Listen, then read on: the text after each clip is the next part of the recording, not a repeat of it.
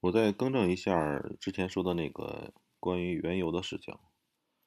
嗯，我是说原油三十多的价格呢，确实在历史上是低位。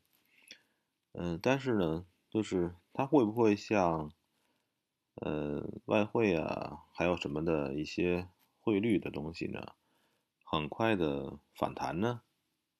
我认为呢。它即便是低位，它的反弹的可能性也不大。现在目前呢，嗯，保持低位，甚至还有可能在低位晃悠。嗯，不说俗了啊，咱们说一下原因吧。就是炒过期货的人都明白啊。咱们举个例子，你看这个这个期货，跟原油相关的有什么呢？有燃油。有沥青，有 PTA，有这个醇类甲醇啊，就是这些工业品。呃，你可以这么想象啊，就是为什么说价格它很难很短时间内，像那种商品的东西啊，它很难很短的时间内，呃，这个双向操作，就是一会儿跌得很深，一会儿就涨上去，像那种大宗的产品。是因为它有一个产业链的过程。我们假设啊，你假设这个做这个 PTA 的，这是一种化工原化工的产品，是吧？它也需要原油，对吧？它也需要这个石油作为原原材料。当现在价格低的时候，它会干嘛呢？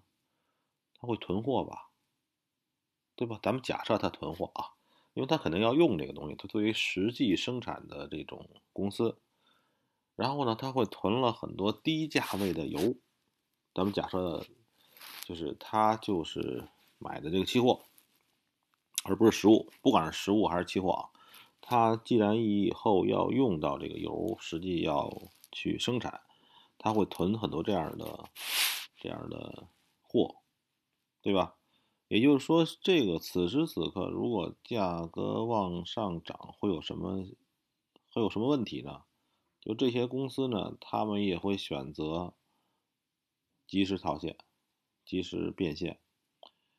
呃，我说的这个逻辑性呢，你们听一听啊，就是就是在一个产大宗产品产生暴跌的时候，它的上下产业链也会同时参与，也就是说，它是牵。牵牵动它一个的时候，它会别的东西都在动，它跟外汇不一样，所以原油这种东西，它一旦下来到三十左右，它还会有一定的短暂的，哪怕再快再快再快，也得几周时间，给这个产业链上下产业链之间的连贯的这个一个缓冲吧，这是必然的。你想不给缓冲也不可能，所以就是说，呃，我们在因为我这个节目是关于外汇的，所以大伙儿呢不要认为所有产品都一样，汇率这种本身没有任何的实际价值的汇率，它和有价值的黄金、石油、大宗产品是截然不同的。别跟我说哪人很牛，他这个。呃，直接看这个图就能解释，其实很多东西是不一样的。也就是说，跟前一个节目我讲那个 A 五零似的，你没有做过 A 五零，你就上来就做，它不一样的。每一种产品的属性确实你要好好琢磨琢磨，确实不一样的。每一种产品的属性各有不同，就像。